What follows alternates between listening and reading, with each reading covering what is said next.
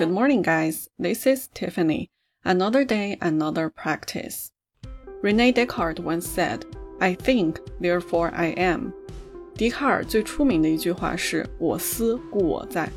We are buried in all kinds of thoughts every day. 我们每天都被淹没在各种各样的思绪当中。And today we'll be learning some idioms about thinking. 那今天我们就来学学跟思考相关的俗语。Number one, put on one's thinking cap.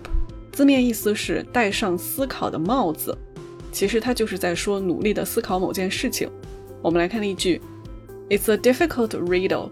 If you want to solve it, you'll have to put on your thinking cap. 这是一个很难的谜语，如果你想解决它的话，你要非常努力的思考才行。It's a difficult riddle. If you want to solve it, you'll have to put on your thinking cap. Number two figure something out，弄明白或者解决某个问题。I can't figure out how to do the math homework。我弄不清该怎么做这个数学作业。I can't figure out how to do the math homework. Number three, rack one's brain，绞尽脑汁的意思。I racked my brain, but I couldn't think of a good topic for my research paper. 我绞尽脑汁了，但是我还是想不出一个好的研究论文话题。I racked my brain, but I couldn't think of a good topic for my research paper. Number four, be lost in thought，陷入沉思，沉浸在自己的思绪当中。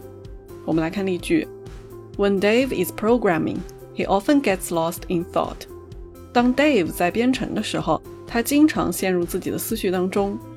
when Dave is programming, he often gets lost in thought. Number five, daydream, 做白日梦，开小差。There's no way you'll learn calculus if you spend half of the class daydreaming. 如果你半节课都用来开小差的话，你是学不好微积分的。There's no way you'll learn calculus if you spend half the class daydreaming.